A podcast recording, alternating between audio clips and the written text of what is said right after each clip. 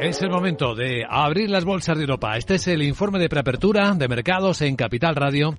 Con la información de las pantallas de CMC Markets vemos un poquito de repunte de la volatilidad por encima de los 21 puntos, pero sigue siendo un nivel de confianza bastante importante, con muchos resultados empresariales que cotizar, con mercados aparentemente tranquilos si miramos los futuros que están anticipando un comienzo suavemente alcista para las bolsas de Europa.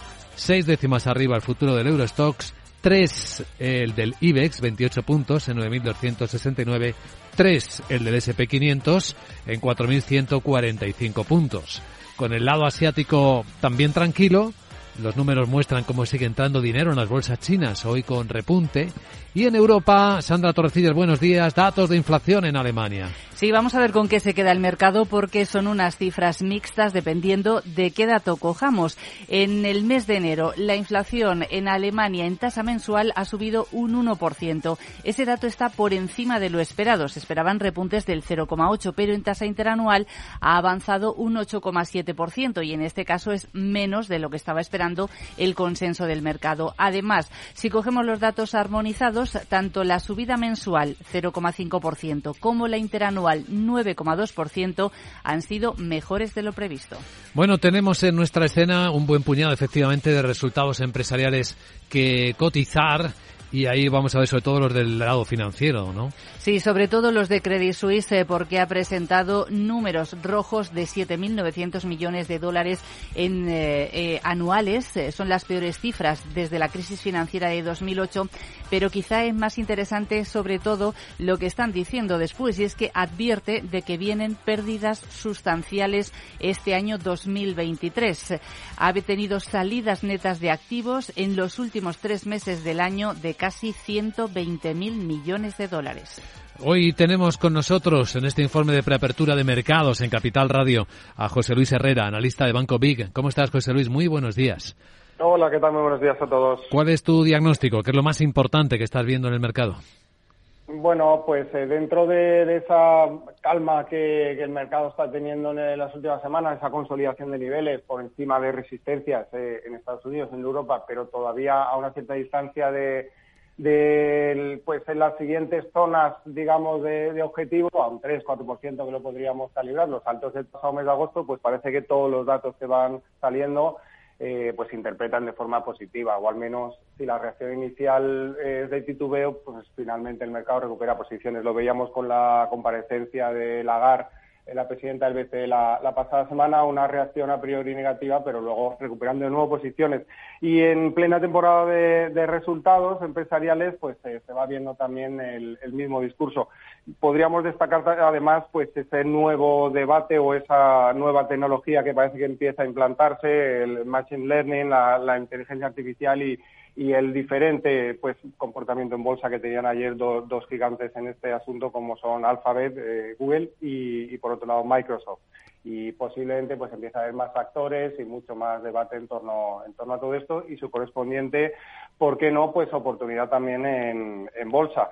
Eh, destacar el IPC que en la pasada semana no se publicó, el IPC de, Alemania, como bien habéis comentado, pues en línea también con esa situación de desinflación y también pues seguirán viéndose voces al respecto de si estamos en una situación de, aterrizaje suave de la economía, de control de la inflación o, podría haber a lo largo del año, en la segunda parte del año, eh, pues una situación de recesión técnica. Esas son las claves, el, debate actual y, bueno, pues poco a poco tenemos que ir conociendo datos y, la evolución de los acontecimientos. Sí, señor, perfectamente situadas esas claves. José Luis Herrera, analista de Banco B, gracias por acompañarnos. Que vaya bien el jueves. Igualmente, muchísimas gracias. Por cierto, conectando con esto que nos comentaba José Luis Herrera, Alibaba también, el gigante tecnológico chino, ha dicho que también tiene preparado su particular chatbot eh, con inteligencia artificial. Y es verdad que la noche ha estado muy movida con los mercados fuera de hora. Alphabet ahora mismo está cayendo en ese mercado un 7,7%. Eh, después, ah, bueno, cayó después de que fuera mal el evento de inteligencia artificial con el chatbot de Google, el BART, es como se llama.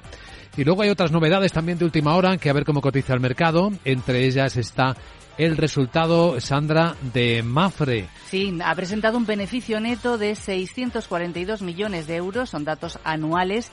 Es una caída del 16,1%. La empresa lo atribuye al impacto que han tenido la inflación en la mayoría de los mercados y también al incremento de la siniestralidad en autos y otros siniestros catastróficos. Dice, los ingresos le suben un 8,3%, las primas un 10,8% y también ha ofrecido previsiones. Espera que las primas le crezcan en el periodo 2023-2024 entre el 5 y el 6%. También han publicado resultados gigantes industriales como Arcelor. ArcelorMittal, en este caso, prevé que los envíos de acero le suban alrededor de un 5% este año. El beneficio en el cuarto trimestre ha estado en línea con las expectativas. El EBITDA ha sido de 1.260 millones de dólares.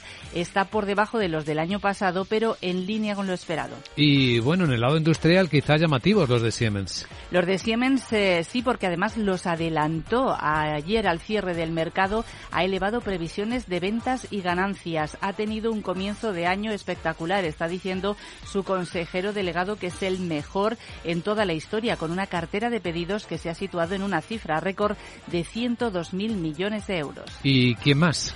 Pues tenemos eh, varios. Eh, tenemos, eh, por ejemplo, a Unilever, que está publicando sus cifras en estos minutos. El gigante de productos de consumo supera previsiones de ventas. Se ve ayudado por los precios más altos de sus detergentes, jabones, alimentos envasados.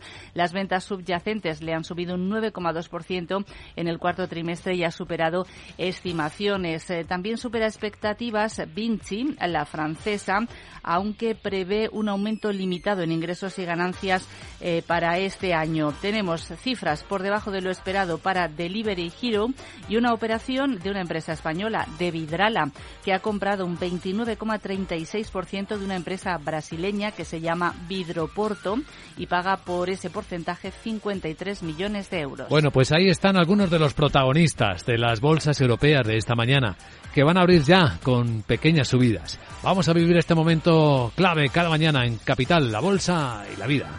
Luis Vicente Muñoz. Tomaré el sashimi de salmón y después este fondo de renta variable japonesa. ¿Cómo? Y cárguelo todo a la misma cuenta, por favor. Si eres cliente de Renta 4 Banco, estás acostumbrado a tenerlo todo en el mismo lugar. Realiza pagos con tarjeta, transferencias y domiciliaciones desde tu cuenta de inversión. Entra en r4.com y descubre nuestros servicios gratuitos. Renta 4 Banco, más especialista, más para todos.